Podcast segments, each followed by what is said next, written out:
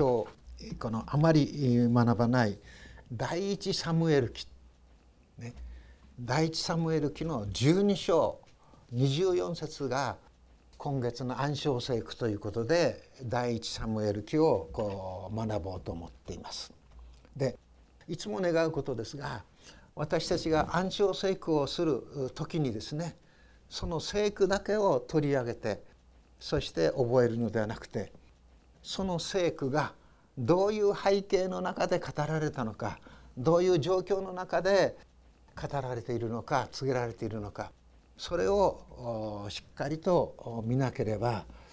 その意味をねしっかりと取ることができないというふうにこう思うんです。このサムエル記やはりサムエルというのは預言者ですよね。そしてまた獅子獅子っていうのはね裁き司ですね。ギデオンとかですねサムソンとか言いますけどもその獅子のこの一人であります。でそのサムエル記というものが聖書の中でねえー、第一サムエル記があり第二サムエル記がありでこう続いていくわけですけども大変ある意味では旧約聖書の中で重要なそういう箇所になってきています。で何が重要な箇所になってきているかというとイスラエルはサムエルが来る前まではですね直前は獅子という人ギデオンとかサムソンサムソンとかいてそういう獅子という人がイスラエルを周囲の敵からですね守っていたわけですね。その前は何であったかというとモーセに連れられてイスラエルの民がエジプトから出てきてそしてヨシアに連れられてカナンの地を征服するようになるわけですね。でそういう時代です。そしてそのモーセの前はアブラハムイサクヤコブいわゆる族長の時代ですね。ですからイスラエルの歴史を見ていくときにアブラハムの時代族長があれが続いてそれから400数十年エジプトで奴隷になってその後モーセに連れられて一つの国民として国民として航海を渡りあるいはヨルダン川を渡ってカナンの地を治めていくようになっていくわけですね。でそれから獅子たちがいろいろ出てくるわけです。でその獅子たちの終わりにですねサムエルが現れてイスラエルが一つの新しい国家体制。それは王政ということです。君主を置くということです。王政がここから始まるわけですね。ですから12章の最後25節が12章で終わるんですけども13章に入ると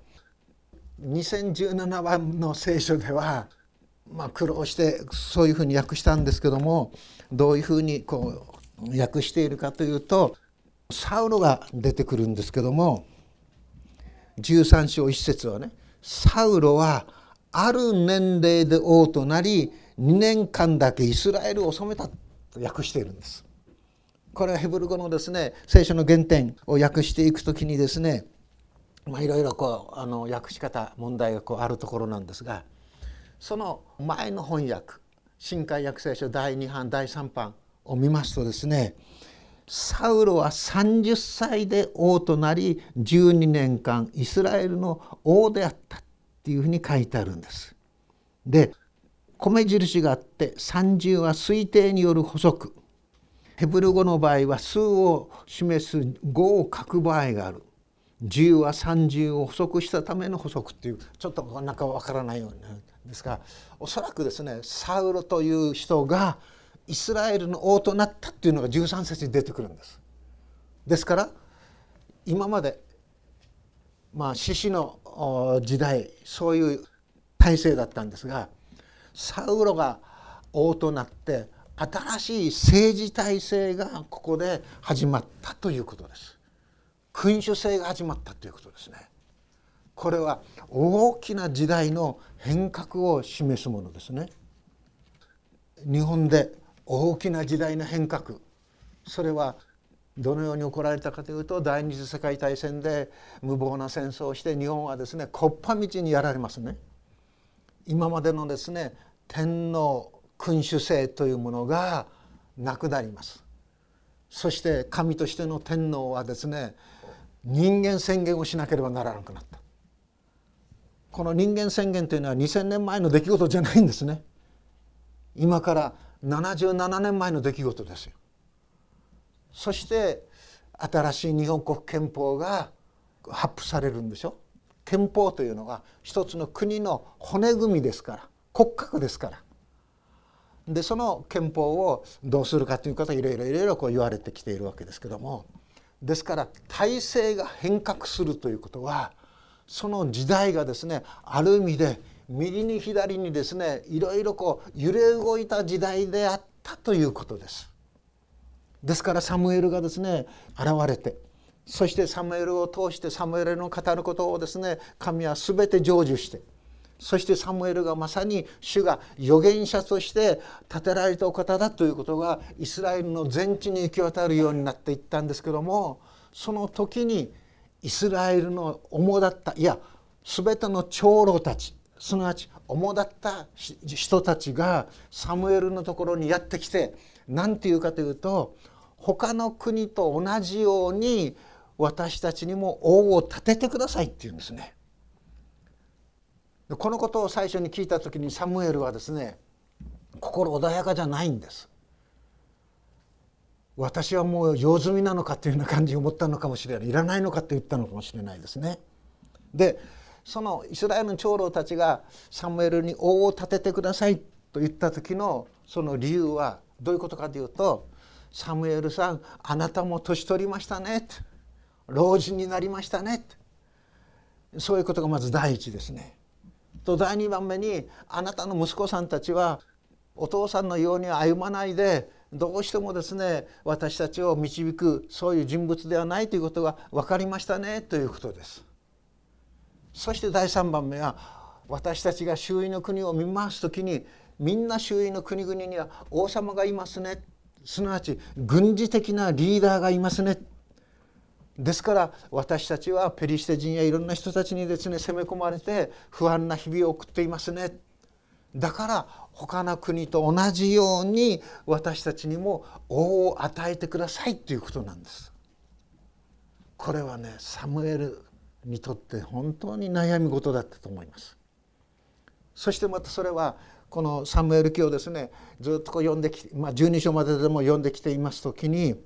主にとっても悩み事だったと思うんですね。で主はサムエルに答えるんですね。人々が王を求めるのはサムエルさんあなたを拒んだんじゃないんだって言うんです。イスラエルを一つのですねアブラハムからですね起こしてそして大きなあの部族にしてそしてエジプトの地で養って400年後にですね猛暑を立てて国民として私は導いてきたのにもかかわらずイスラエルを導くお方が全能の創造主主であるこの私を忘れたんだ。私を捨てたんだ。私を捨てたゆえに周囲の国の人々と同じように王を立ててくださいと言っているんだから王を立てましょう。というふうになっていくんですね。この時代の変換変革にあたってやはり歴史を導くお方もいろいろ心をですね右に左に揺れたんだと思うんです。でサムエルはそれを受け止めていきました。そしてこの人々の前で王を立てていくわけですよね。そして最初の王として選ばれたのが誰々かというとサウルでしょ。それが13章に出てくるわけです。そしてサウルという人物はどういう人物だったかというとイスラエルの全ての人々の中でもですね最も背の高かった。誰よりも肩から上この身長があったということがそしてまた美しい人であったっていうのが書いてあるんですね。不思議ですね聖書はね。そういう人物名をですね書くというのは珍しいです。だってイエス様のことを書く時にもねイエス様背が高くてですねイケメンでですね誰から見てもですねああかっこいいそんなこと全然書いてないですよね。ただお声は大きかったということは分かります。イエス様の声はねすなわち5,000人以上が集まってもその5,000人にちゃんと届くような声が出たということですから。でもサムエル記を読んでいく時にサウルはね素晴らしい青年だったって書いてますね。でサウルがやっぱ失敗して退けられるでしょ。その後ダビデが立つんですけど少年ダビデもですねある意味ではちょっとこうかっこいい人物としてこう描かれていますね。でサムエルは人々を集めてそして説教するんです。そのサムエルの説教が12章にずっとこう書いてあるんですね。で今日学びます今月の暗唱聖句の24節はこのサムエルの説教の最後の結論の部分最後のですの大切な部分特に18節から記されているということであります。ですからサムエル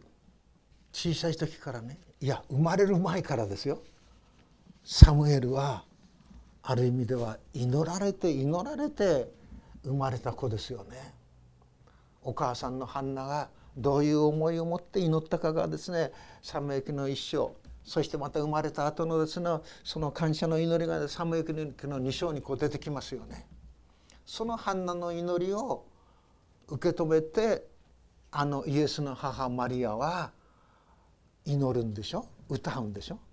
それがマリア参加としてルカ伝にこう出てくるわけです。でここで、えー、私たちはですね一つ一つこう学んでいきたいとこう思うんですけどもまず19節でね「私たちのあらゆる罪の上に王を求めるという悪を加えた」って書いてありますね。19節私たちは王を求めることによって私たちのあらゆる罪の上に悪を加えてしまったっていうんです。ですから人々はね王を求めるということは私たちがしてはいけないことだったっていうことがここではっきり言われていることでしょ。他の国の在り方と同じように私たちにも王をくださいっていうんですからある意味では肉的な思いです。世俗的なそういう考え方ですね他の国の人々と同じようにということは。でそれならばねじゃあもう王政はしないのかっていうと王政に移行していくんですね。ある意味では矛盾ですよね。でこの18節のところをちょっとあの解釈加えますとサムエルは主を呼び求めた。すると主はその日雷と雨を下された。民は皆主とサムエルを非常に恐れた。民は皆サムエルに言った。私たちが死なないようにしもべ殿のためにあなたの神主に祈ってください。私たちは王を求めることによって私たちのあらゆる罪の上に悪を加えてしまったからです。ということはどういうことかというとあのサムエルはがね預言者として立てられたでしょ。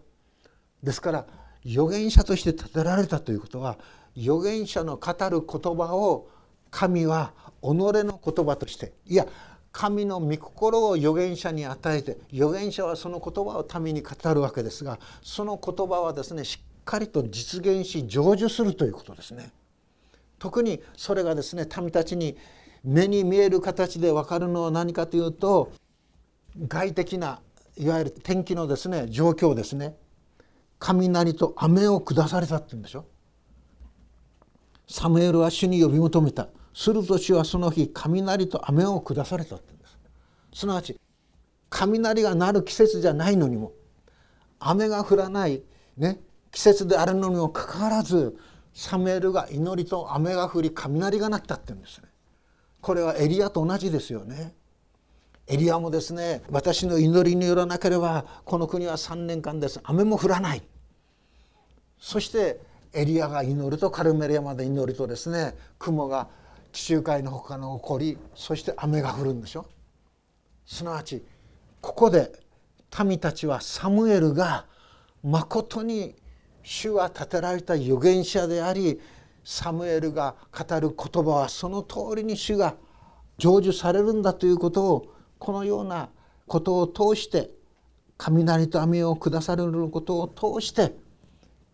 民たちはサムエルを恐れるんです。しかも非常に恐れるということですね。非常に恐れるということはどういうことかというとこのままサムエルの言うことを聞かないでいるならば今度は私たちが滅ぼされてしまう。私どもがですね死んでしまう。そういうことでしょで民は悔い改めるんですよね。あなたのしもべどものためにあなたの神主に祈り私たちが死なないようにしてください。私たちを生かすようにしてください。私たちの国民をです国をですね守るようにしてください。そのように祈るんですよ。そして私たちはあらゆる罪の上で神にこの背を向けて偶像を崇拝しそういう罪を犯し続けてきた。その罪の上に王を求めるというある意味では体制を変えてくださいというような罪を犯しましたと言うんです。悔い改めるんです。悔い改めだったならばじゃあ元の通りに歩めばいいということになるでしょう。なぜならば主はね悔い改めを受け入れるお方ですから。でも王政に移行していくんですよね。なんでなんでしょうこれは。イスラエルの歴史を振り返ってみるときにね不思議ですこれは。そして最初の王としてサウロが立てられるわけですね。でサウロは12年間治めますけども本当に自分勝手なある意味では預言者をですねないがしろするような生き方をして退けられていくんでしょ。その後にダビデが王として立てられるんです。そしてまたダビデがですね王として立てられる時にあのダビデがですねとんでもないこともしてしまうわけでしょ？部下の奥さんを自分のものとしてそして部下を戦場でなくさせてしまって。でもダビデのを継いで王となったソロモンはそういうかつての部下の奥さんをから生まれた子供でしょ？そしてソロモンの後に王たちが出てくるんですけどもその王たちによって国は二分してしまうわけですよね。北イスラエルの国ができ南ユダの国ができ北イスラエルの国は723年ぐらいに滅びで南ユダもですね580何年ぐらいに滅びていくわけです。そして補修の民となりそれからですねイスラエルはですね王がいないんですよね。そしてイエス様が現れた時に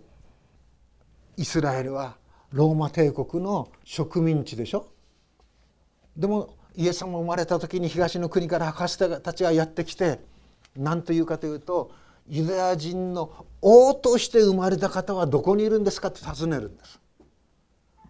でですからイエスはねユダヤの王として生まれたっていうことです。ですからヘロデたちは恐れるわけですよね。そしてイエス様は最後は十字架につけられるんですよね。そして十字架につけられた時に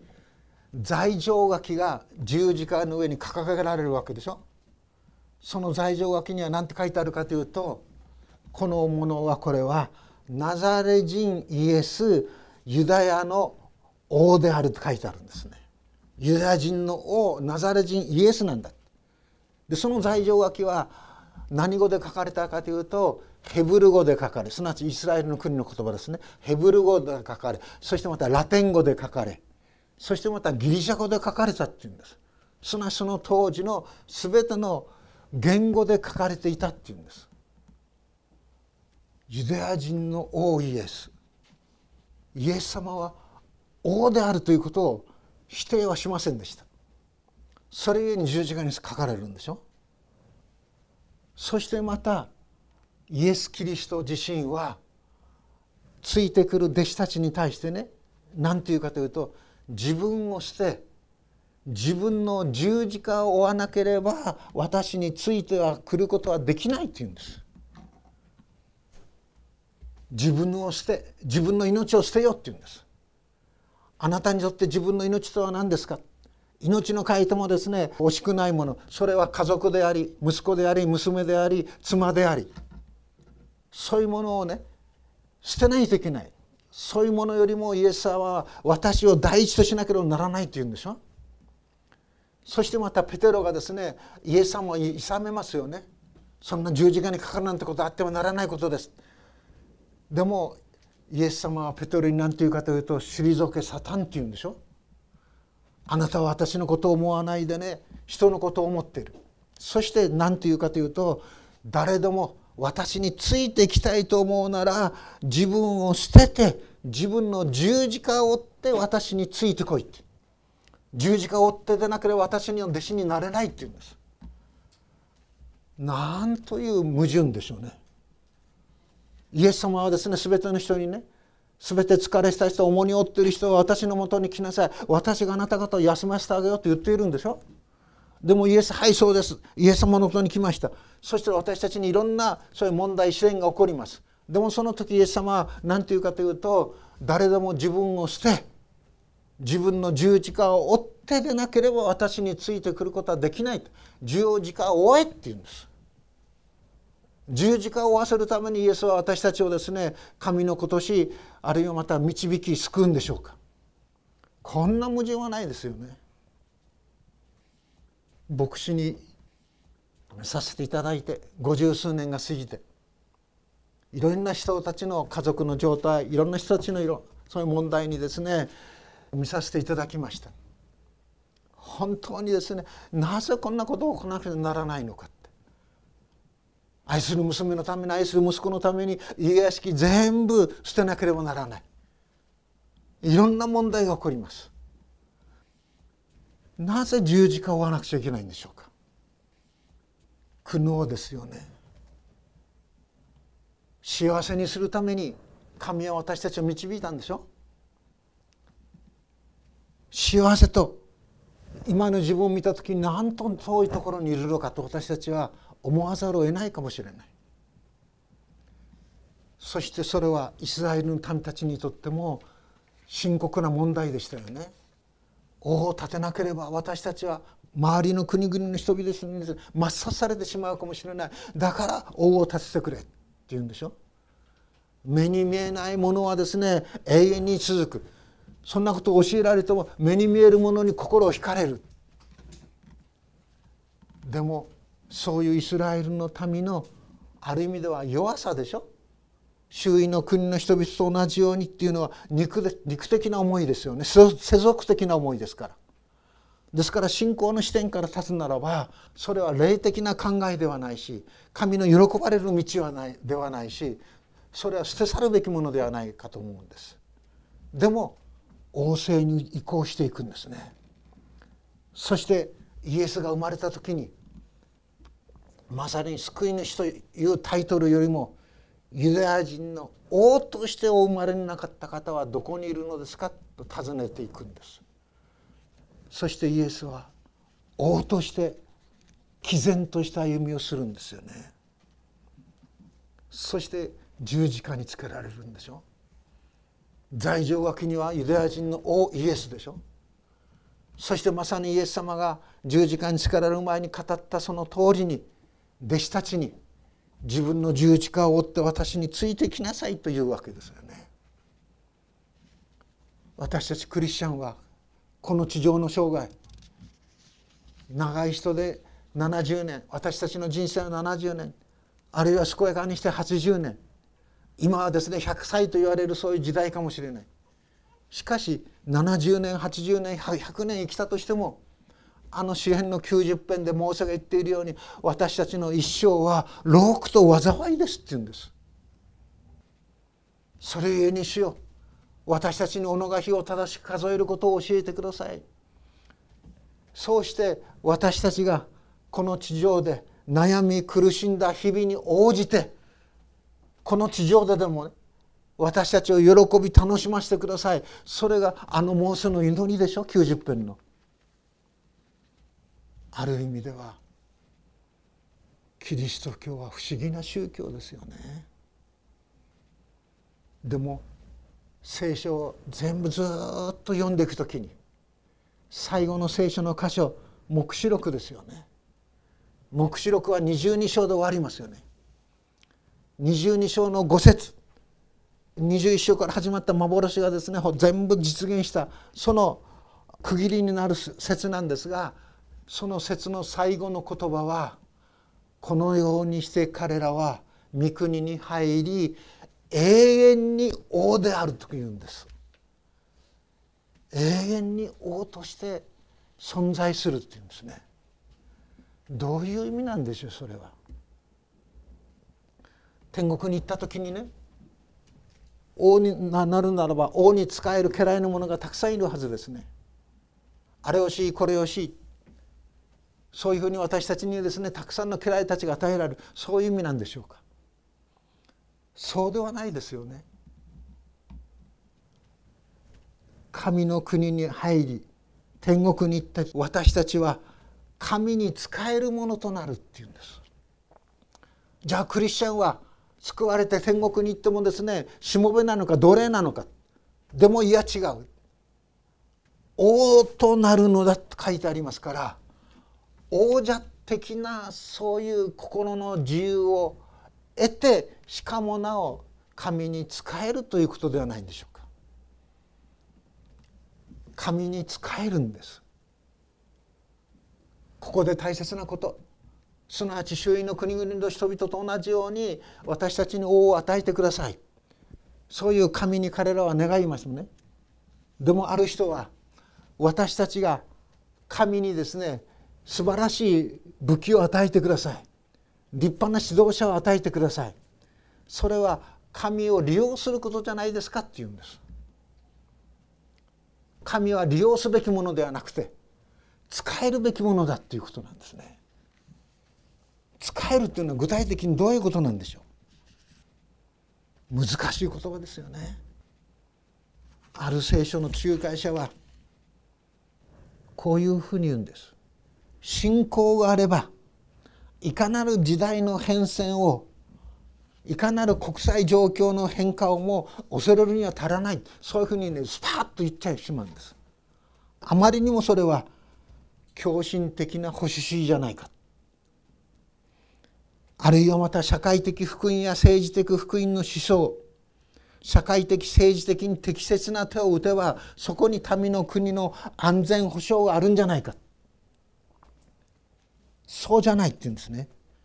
神は体制を保持するために持ち出すものではないんだって言うんですね。逆に神を体制変革のための大義名分にしてはいけないんだということです。一番これをですね世界中でやってるのはイスラム教でしょある意味はめちゃくちゃですよ宗教の名のもとにねコーランの名のもとに神を体制保持のために持ち出すのはいかんのです。あるいは神を体制変革のために体制を変革する大義名分を得るために神を持ち出すのはいかんなんです。神は使えるべきお方なんです。礼拝すべきお方なんですね。私たちキリスト者が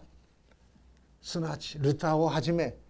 宗教改革者たちはここに終点焦点を合わせていったんです。礼拝の自由をですね勝ち得ていったんです。礼拝の自由とは何ですか？礼拝の自由とはそこに集まるですね本当に神を信じる人たちが制限されることなく賛美歌を歌えることでしょ？カソリック教会のその当時の礼拝はですね信徒が集まってもね信徒全体で歌うことはできなかったんです。特別にですね訓練を受けた聖歌隊だけが歌ってたんです。ですから宗教改革というと何か大げさなように聞こえますけども一番の大切な改革は何かというとこの礼拝が本当に生き生きとしたものとするためにそこに集う人々がみんな声を合わせてね上手であろうと調子パズレであろうと声を合わせて歌えることなんですそしてみんながここで祈れることなんです。そして牧師だけが聖書を正しく解釈できるそういうことではないんです。ですから今でもある教会はですね牧師がですね説教した時にですねおかしい解釈してないか前の方にですね45人長老たちが座っているんです。先生これはですねちょっとおかしな解釈ですよちゃんと言うんですよ。じゃないと牧師がここでね絶対者になっちゃうんです。ですから王として私たちを導くということはどういうことであるかというと私たちがね王というのは自分を支配する者が誰もいないんですよ。空を見上げるならばですねそこに何の雲もないんです。青空が広がっているんです。大の場合そうでしょう。自分をですね右に左にですね動かす権威のある者は誰もいないんですから。そのように永遠に私たちは王となるということは本当にあらゆるものから解放されるんです。しかしなお私たちはしもべのごとく人々に仕えることができるようになるんですね。それをねはっきりと歴史的なそういう中で証ししていったのがフランスのパスカルです。パスカル哲学者はねパンセといういろんな自分の考えたことを残してはいたんですね。その中でパスカルはこう言うんですね。王でありつつもしもべとして控える。この自由こそが一方においては卑屈から他方においては高慢から解放される自由なんだ。そしてこう言うんですね。イエス・キリストは人が高慢にならずに近づき絶望せずにそのイエス様の足元に自分を投げ出すことのできるお方だっていうんです。イエスをねキリストとして信じる時に人は高慢から解放されるあるいはですね絶望やそういったものからですね解き放たれるっていうんです。ルターの有名な言葉がありますよね。私は誰に対しても自由であるけども全ての人に対してしもべなんだっていうんです。この思想これは内村勘三がしっかりとその彼の生きた時代で証ししていったその彼の信仰の根底にあるものです。私たちはまことに主に仕えるんですよねそしてこのサムエル記の12章の22節のところを見ますとねあなた方をご自分の民とされるって書いてあるんですけどもあなた方をご自分の民とすることを良しとされる2017年版はそうなってますね。新科学聖書の第2版第3版はそこをですねあえてというんです。主はあえてあなた方をご自分の民とされたっていうんですね。あえてっていうことをね英語の聖書を調べるとアンダーテイクという言葉も使われているんです。アンダーテイクこれ何の意味だろうと思って辞書を調べました。アンダーテイク引き受けるということのようです。あるいは責任を負うということのようです。神は歴史を支配する主なる神はイスラエルがね他の国の人々と同じように王を求めるという体制に移行したその後も私はあなた方を責任を持って神の民とするために救いの御手を差し伸ばし続けますよということです。それが引き受けるということですね。責任を負うということですね。そして保証するということでしょ。まさに私たちがイエス様をキリストと信じていく時に神は私たちに何を下されたかというならば精霊を与えてくださったペンテコステ今月の28日がペンテコステの日ですけどもペンテコステは精霊は私たちが神の子供であることを神に救われたものであることをただ単に私がそう思い込んだとかね人々がそう言っているからっていうんじゃなくて聖霊なる神が私たちの心の内に働いて証ししてくださるんです。納得させてくださるんです。うなずかせてくださるんです。それが聖霊なる神の恵みの働きですよね。私などすぐですね秋っぽい性格のものがね前も話しましたけども洗礼を受ける時もう亡くなりました姉がですね三つ上の姉なんですけども「お前は秋っぽいんだからいい加減な気持ちでですねクリスチャンになるな」と言われたんですね。ああ全くそうですよね秋っぽいんです。でも信仰を保たせていてくださるこれは私の気質とか生まれとか何とかというのじゃなくて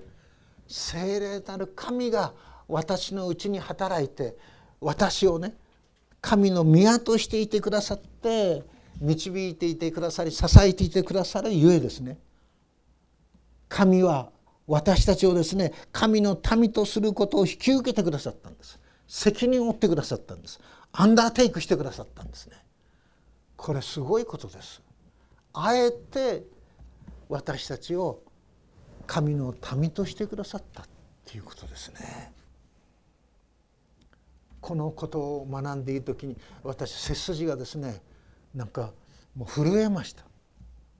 こんな私を神のことしてくださったのか。変な話ですけども私がもし神様ならばね私と同じあの学年高校で、まあ、300人ぐらい学年があったんですけども大体その中からですね5人か6人ぐらいクリスチャンになっていくんです。そして牧師になったり宣教師になったりギデオン教会のですね指導者になった人がいるんですけどももし私が神様ならね私は自分を選ばないと思うんですね。漬物屋のね7人子供のですね7番目と生まれてガラガラした中で育ってもうしつけ謎もですね何にもできなくて箸の持ち方すら教えられなくて 食べ方すら教えられなくてそれでがさつなままで育った私がねどうして教会の模範的な信徒となりそして牧師となってその任務を果たしていくだろうか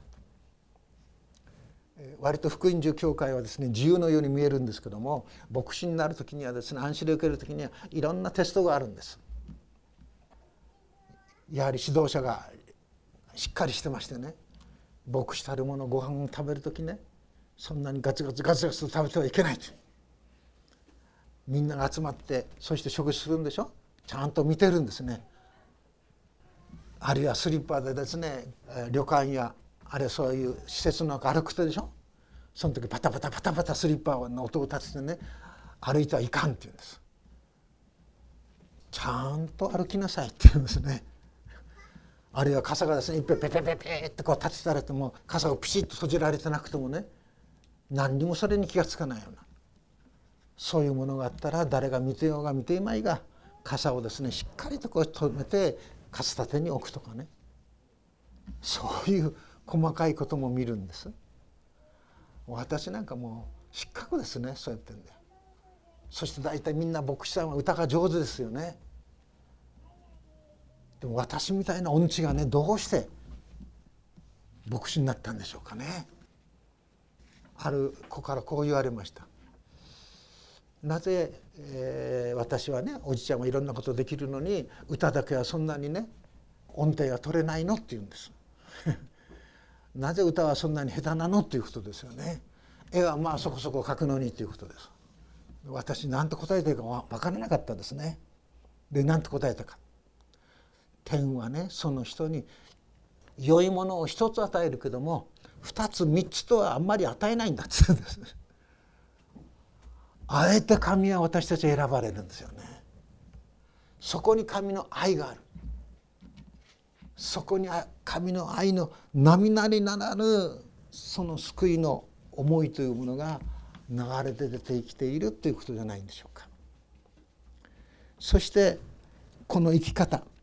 主を恐れ心を尽くし誠意を持って主に仕えるということはどの時代でもどの年代でも一番大切なことです。主がどれほど偉大なことをあなた方になさった方を見分けなさい。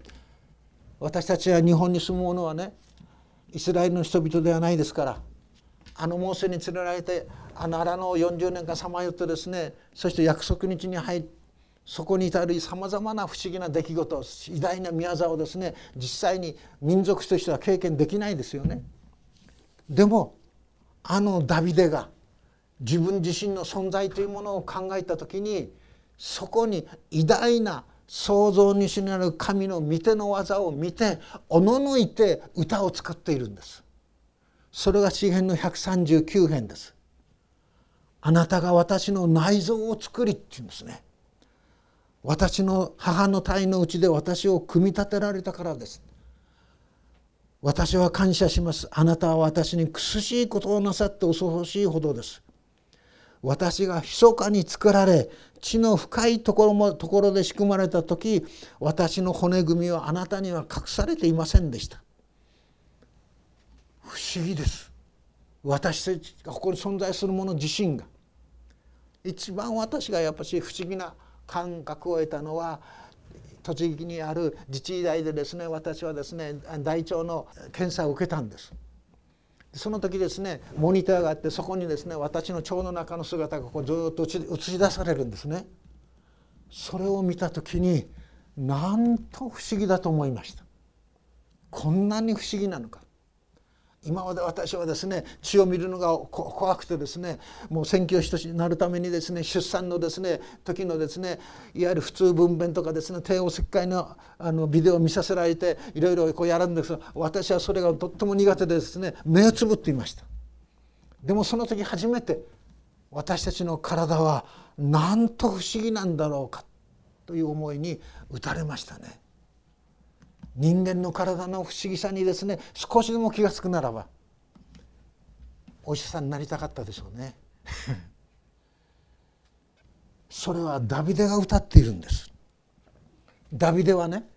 自分がですね小さい部族に生まれてその家族のでももう末っ子に生まれてでもこんな私がですねイスラエルの王となった。その不思議さを歌っているんじゃないんです。自分が今ここに存在していることの不思議さをそれを至らせている創造主なる神の本当に不思議さをここに139編の中で歌っているんですね。あなたの目は胎児の私を見られあなたの書物に全てが書き記されましたっていうんですね。その総計は何と多いことかそれを数えようとしてもそれは砂よりも多いのです。私が目覚める時私はなおもあなたと共にいます。偉大なことをしてくださる神を覚えながら目が覚めるということはどんな祝福でしょうかね。主がどんなに偉大なことを私たち一人してくださっているかを私たちは見分ける分別批評力それを持たないといけないということです。それを養いなさいということですよね。その時私たちは主を心から崇めたえていくようになるでしょうね。祈ります。天の父なる神様私たちにあなたは御言葉を与え私たちにあなたは大切なでもただ唯一のことと言ってもいいでしょう。そのことを教えてくださっ支え導いていてくださることを感謝します。主を恐れ心を尽くし誠意を持って主に仕えるそのしもべの道を神様ともどもに歩み行かせてください。そしてこの礼拝も英語ではモーニングサービスと言いますがまことに礼拝とは私どもが愛ともに神に仕える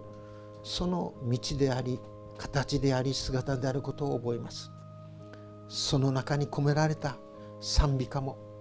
その中で共に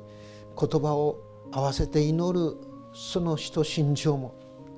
神様また御言葉を共に学びつつ歩みゆく我らのこの礼拝の姿を神を名を強め祝し支えてくださるようにイエス・キリストの皆によって祈ります。アーメン